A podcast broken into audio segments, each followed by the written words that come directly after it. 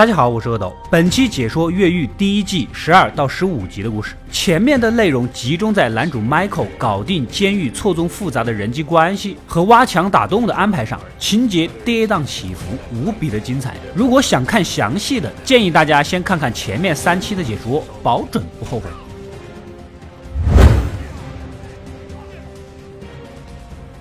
现在，Michael 面临的问题是，根据计算，只有十八分钟时间，只够六个人逃走，而越狱的队伍恰恰多了一个人。每个人都不可能主动退出。如果要投票，估计大家一致认为 T Bag 是当之无愧。然而，T Bag 比你们谁都清楚自己的状况，所以作为保险，他已经把越狱的详细计划告诉了自己外面的堂兄。如果越狱之前五分钟和之后的二十分钟内没有收到 T Bag 的电话，那边就会立刻报警，所有人也就根本跑不远。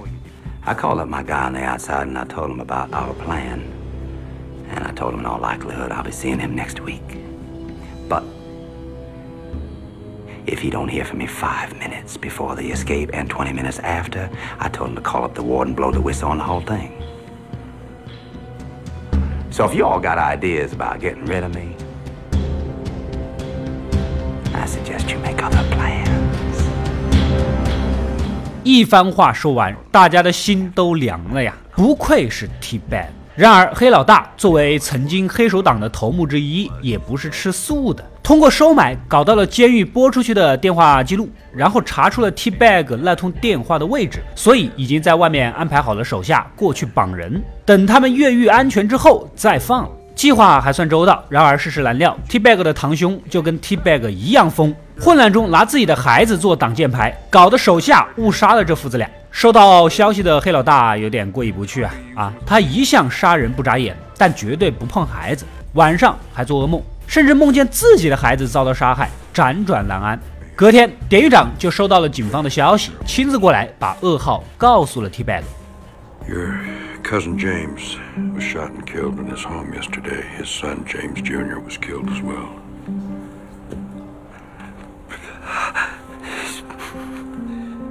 I'm very, very sorry. 没想到 T Bag 平时凶狠变态，听到堂兄和侄儿因自己而死，也是无比的痛苦啊！在监狱里面的手下也安排妥当了，趁白天干活的时候，把 T Bag 绑到小房间，准备将人做掉。然而中途黑老大突然进来，此时的他已经捡回了丢失的信仰。在神父的点拨下，他不想再杀人了，要求 T Bag 发誓啊，做出保证，只要平静的退出，就放过他。I want you to give me your word. You hear me? I want you to give me your word. You got it. You got it, John. You got it. Come on. You got it. Please swear. I'm out. I swear. I swear to God.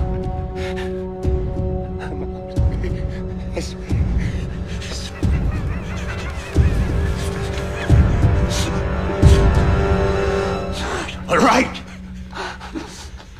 I have forgiven you. I have forgiven you.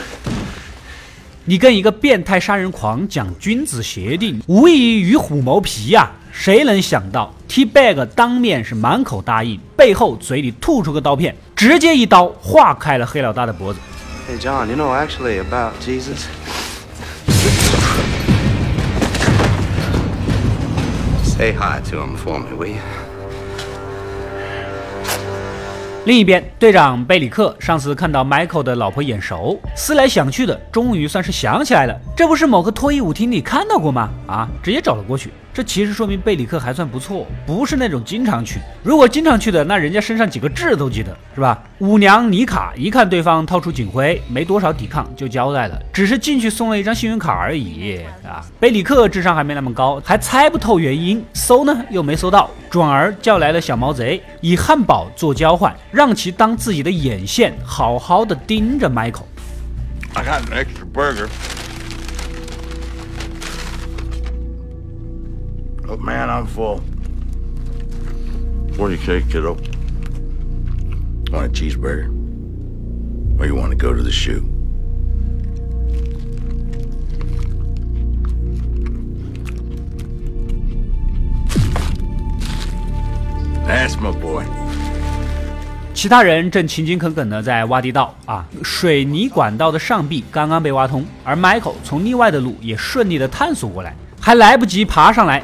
胖狱警胖头鱼正好走了过来，要看看工程进度，里面根本就来不及恢复啊！情急之下，林肯也想不到什么好办法，干脆一不做二不休，一记老拳打了过去。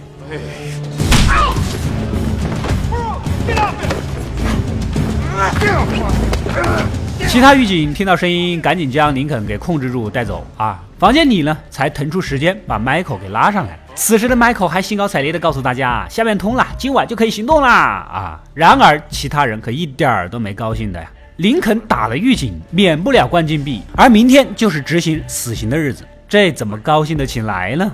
而那边被画的黑老大啊，也被女主送上了直升机去抢救，活不活得下来还是个问题。那越狱计划中靠黑老大的飞机离开美国本土的一环也就破灭了，一下子失去两个最重要的队友，众人哪个不愁啊？Michael 更是着急。典狱长说了，他现在能见林肯的时间只能是死刑之前的几个小时。But I'm his brother. I deserve to see him. That's my right. It's not your right to see him. Until tomorrow. Execution. I'm sorry, son.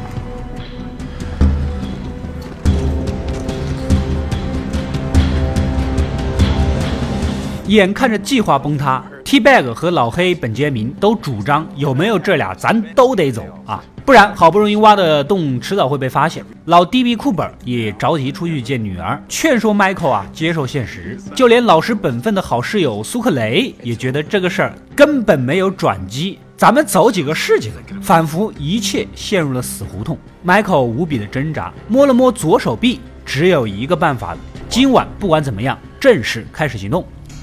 Let's do it. Why, you mean tonight? What about Link? 说着，拿出刀片，把藏在手臂里的一颗黑色药丸给拉出来，然后找来神父，托付他将这串念珠转交给林肯，作为最后的思念。Reverend, would you give this to my brother? It mean a lot to him, knowing it came from me. I will. 戏精上身呐！一脸纯真的神父当然会帮他把东西带到啦。那边被关在小黑屋的林肯知道不会那么简单，这个项链铁皮的后面啊有个小暗格，里面正是那颗黑色药丸和简短的几个字：八点十分吃下。越狱计划正式开始，要顺利的离开，就必须保证晚上被留在这间屋子里。但下午五点，监狱工厂的所有人就必须回牢区，那怎么留在屋子里呢？说着，Michael 扒开墙壁，一锤子砸破水管，顿时水花飞溅。队长贝里克收到消息，气冲冲地赶过来一看，Michael、T-Bag 等人乖乖地坐在地上，浑身湿透，像是做错了事儿的孩子。Michael 呢，赶紧跟贝里克解释，这装修的时候啊，不小心挖破了一根管子，可能需要花点时间清理，不然石膏吸水后可能就会发霉啊之类的。话说到一半，本杰明赶紧打断：“这发霉啊，也不一定，也有可能不发霉。”贝里克听他们争来争去，似乎明白了，当即决定把这里擦得干干净净，一滴水都不允许有。什么时候做好，就什么时候回去。Tell you what, you and all your capaneros here aren't stepping outside this door until every damn molecule of water is out of this place. Well, it's gonna take all night. Well, then it's gonna take all night. 旁边的苏克雷赶紧哭惨，这可要坐一晚上啊啊！众人一个个露出烦死了的神情，而贝里克渐渐的回答。Don't catch a sniffle. 等人走远，几个人纷纷的笑了起来。Man. 果然是一群戏精呐、监狱的外面是一群反对死刑的媒体和示威者。林肯的前女友维多里卡决定公开现身接受采访，向所有国民公布他所知道的秘密。原来之前的光头特工将同伴尼克打伤，但这里是尼克老家呀，布置过捕猎的陷阱，靠着主场优势和出其不意将光头哥哥推了下去。当然，他们也明白了一个道理：运气不会永远那么好，躲躲藏藏终究会被杀死，不如将自己曝光在闪光灯下，将所知的阴谋全盘托出，兴许还有一线生机。也终于掀起了社会舆论，毕竟跟当今副总统有关。法庭受理了上诉，可是一点证据都没有，能证明的人证不是死就是失踪，能证明的物证不是丢了就是损坏，根本就无法采纳呀。Michael 这边一群人一直等到晚上八点，那边的林肯也按照要求吃下了药丸，然而却浑身抽搐，痛不欲生，被狱警发现，立马送到了医务室。当然，这也是 Michael 的计划之一了。他们所有人最终都要从医务室的窗口逃走。到了九点，五个人掀起地板，由 Michael 打头，一一钻入地洞，一路七歪八拐的绕到了医务室正下方的储物间。之前通过两种化学药剂腐蚀的管道。只要通过这个管道钻到上面，就可以见到林肯，然后一起逃出升天。但是当 Michael 回头一看，脸色都变了。只见原本被锈蚀的管道，竟然被换了一个全新的，这种厚度根本就不可能掰得断。也就是说，他们现在根本就出不去，这条路直接堵死。听到这番话，T Bag 是图穷匕现的。Unfortunately, pretty, that ain't an option. You are gonna get us out of here. 我终身监禁，我不管，今晚不走也得走。而上面的林肯用拖把棍倒腾了半天也没用。此时女主正要进来，干脆一屁股坐在地上，假装要吐。You okay? Felt sick again. Yeah, you took your IVs out. Yeah, I didn't want to throw up on the floor, so I just came to the drain. 就这反应能力，也是个大戏精呐。下面有个巡逻的狱警听到响动，进来转了一圈啊，T bag 呢又恢复了一些理智。明白今天是肯定逃不走的，只能乌泱泱的跟他一起钻了回去。另一边的队长贝里克也正要下班，远远的看到房子门口的石膏板，怎么白天是什么样子，晚上还是什么样啊？又他妈偷懒了，气冲冲的过去准备教训一番，结果门拉不开，幸好他们用扳手给卡着。老 DB 库珀毕竟年纪大了，来不及上来，先把地毯盖上再说了。Stay there. Stay down there.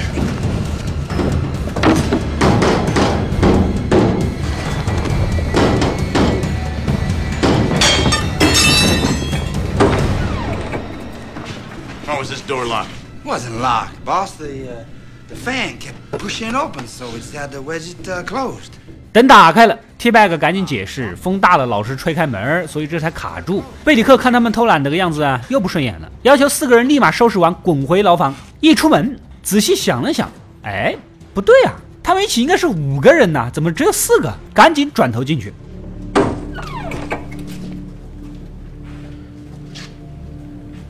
He seemed to be one light.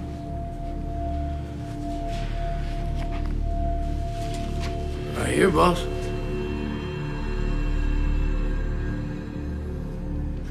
哪知道就这么出去的一会儿，几个人已经把人给拉了出来，而老 DB 假装蹲着系鞋带儿，你可能没有看到啊，这个事儿就这么圆了过去。五个人再次被押回了房间，越狱失败，今晚注定是戏精组们的不眠夜。熬到了第二天，林肯将在凌晨处决，Michael 已经无路可走了，趁着打针请求女主能不能找他的州长父亲求求情，延缓特赦一下。但是女主也有难言之隐呐、她原本一切顺利就能当个医生，然而认识了一些渣男友，一起染上了毒瘾，医生是当不成了的。之后戒毒成功，立志成为一个人道主义者。而他的父亲作为州长，本来就是个强硬派，对罪犯是零容忍，这也是他的经营理念。所以父女俩从小其实就是各种不和，求也没有用。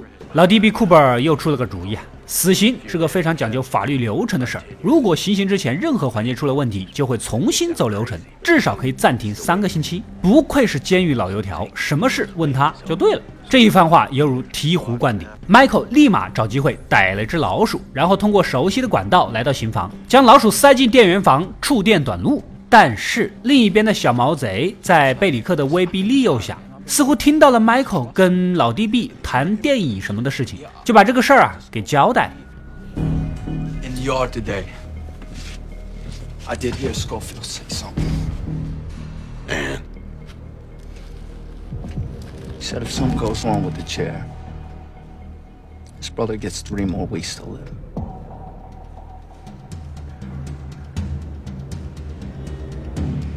we're square. Get out of here.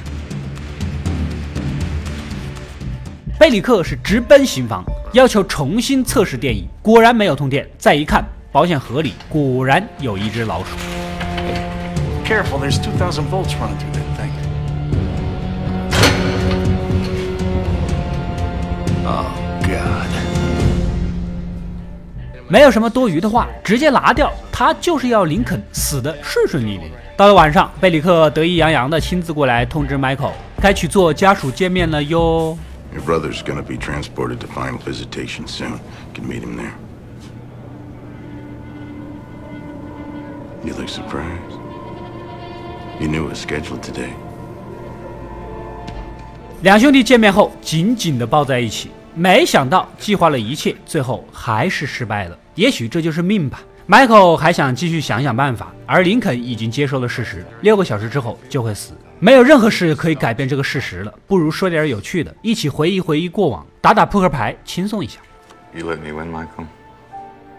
No, Show me your cards. I'm not gonna show you my cards. Show me your cards. I'm not gonna show you my Give me your cards. cards. Jen, Funny that.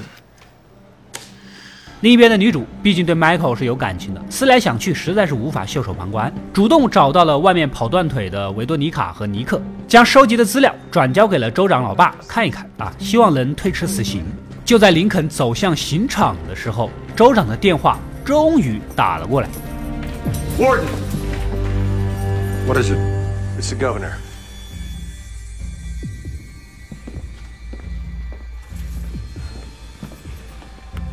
Yes, Governor.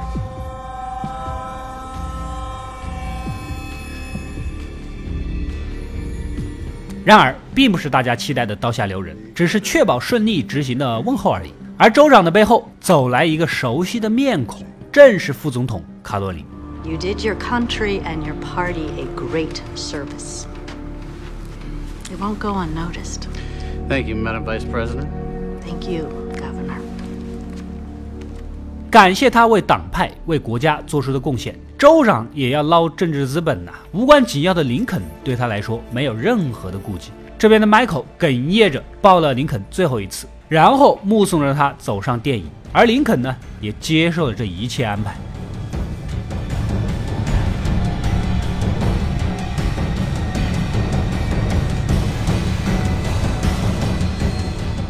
就在启动电源的关键时刻，家属区域出现了一个神秘的面孔，接着黑幕被拉起。what's going on? Michael 和维多利卡还不知道发生了什么事儿，典狱长却把已经吓傻的林肯带了回来。原来，刚刚大法官打来电话，似乎有新的证据，死刑暂时押后两周。此时的林肯还没有回过神，过了良久，郑重地告诉 Michael，他似乎看到了父亲。Did you see him? Who? The guy in the viewing room. No. It was Dad. It was Dad. 那个神秘的男人就是他们的亲生父亲，但他三十年前就抛弃俩兄弟了，怎么可能突然出现呢？又是为何能阻挡死刑呢？原来大法官的办公室收到一封神秘的信封，里面是副总统弟弟的尸检报告以及儿时的体检报告各一份。这位弟弟小时候做过阑尾手术，但是死亡报告上面竟然有阑尾，显然有问题啊！监狱里大家聚在一起，计划下一次的行动路线。医务室下面的路走不通，所以新路线中间部分要改一改，必须要从地面的一个井口爬出来，然后经过精神病院区，再下到地下水管，绕到医务室。但是从这个井口出来，且不说没有任何遮挡，前后左右有三个哨塔盯着这里。老黑本杰明表示，你这计划无异于自杀。但是 Michael 也没有其他办法呀，尽快要探明路线。苏克雷也跟着着急。此时，一个熟悉的身影经过，这不是我的老表吗？他负责给狱警呐、犯人呐洗衣服、送衣服。苏克雷是灵机一动，原来呀，他准备跟老表借一套警服，当迈克穿着从井口爬出来，还能装装样子，不至于那么打眼啊，非常的可惜。隔天，一群人继续在里面干活，但之前挖洞的碎石太多了，根本就处理不完，干脆啊，直接倒在墙体里面。结果倒的太多，撑不住崩了出来。几个人正手忙脚乱的在整理现场啊，此时俩狱警走了过来，聊到一个橄榄球明星是哪个学校里的问题，死活就是想不起来，顺便就逮着旁边的 T bag 问他知不知道啊。？Hey, you know what school Art Schleister played for? Not really sure there, boss. I really ain't much of a football guy, boss. Too much violence. Come on. 没想到暴力狂 T Bag 都感觉暴力的运动，还有能比这个更凡尔赛的吗？眼看问不出所以然，这个问题不问明白心里过不去啊！狱警觉得，既然你不知道，里面的人应该知道，直接过去拉门。眼看着一切即将曝光，T Bag 直接瞎蒙。Hold on, I just want to figure this out. It's driving me crazy. Ohio State.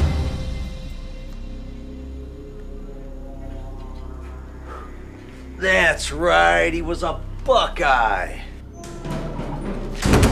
You're not completely worthless after all.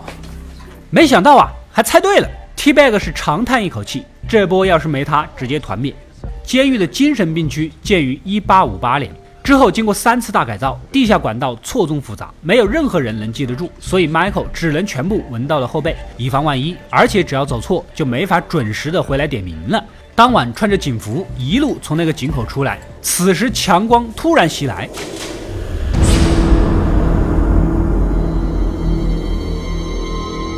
Michael 定了定神，仗着衣服挥挥衣袖啊，也就蒙混了过去。接着来到狱警基本从来不愿意来的精神病区，以上厕所的名义勘察完，原路返回。但是就在回来的半路上，突然遇到狱警巡逻，赶紧躲在角落。I gotta stop by maintenance real quick. 一直到退无可退，生怕被发现，直接贴到了灼热的水管上，咬着牙也不敢出声呐、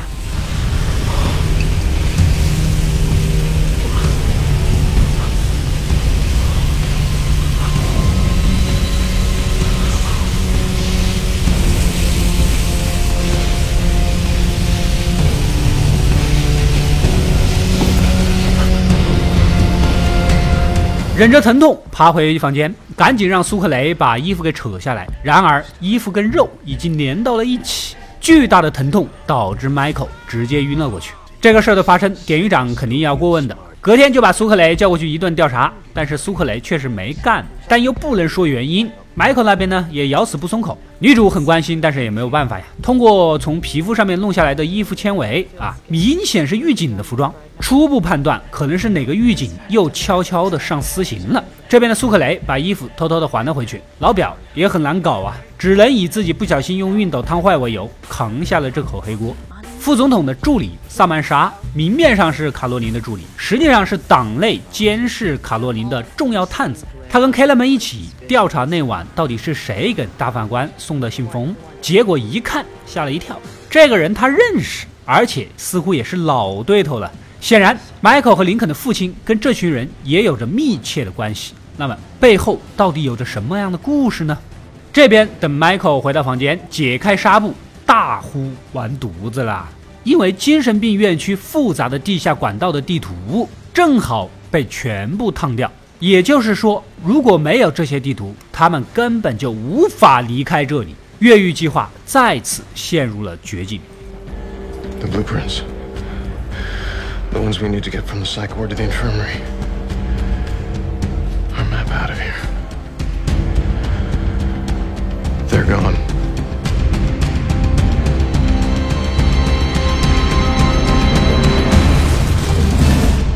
以上是《越狱》第一季十二到十五集的精彩故事。其实我还可以多说几句的。在下一期里，不知道你们还记不记得之前 Michael 短暂合住的那个神经病室友，过目不忘还会画画的那个，他将是接下来越狱的关键人物。后续的故事当然是异常的精彩了。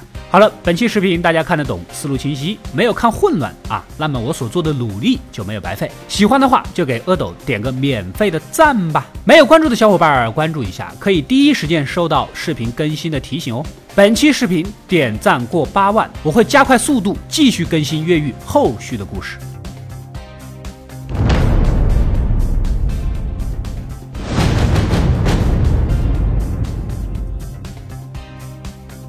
我是阿斗，一个让你沉迷于故事的讲述者，浓缩电影精华，又不失它本来的魅力。扫描二维码，添加我的微信号，除了能第一时间收到推送，更有独家解读的视频等待你的发掘。扫描它，然后带走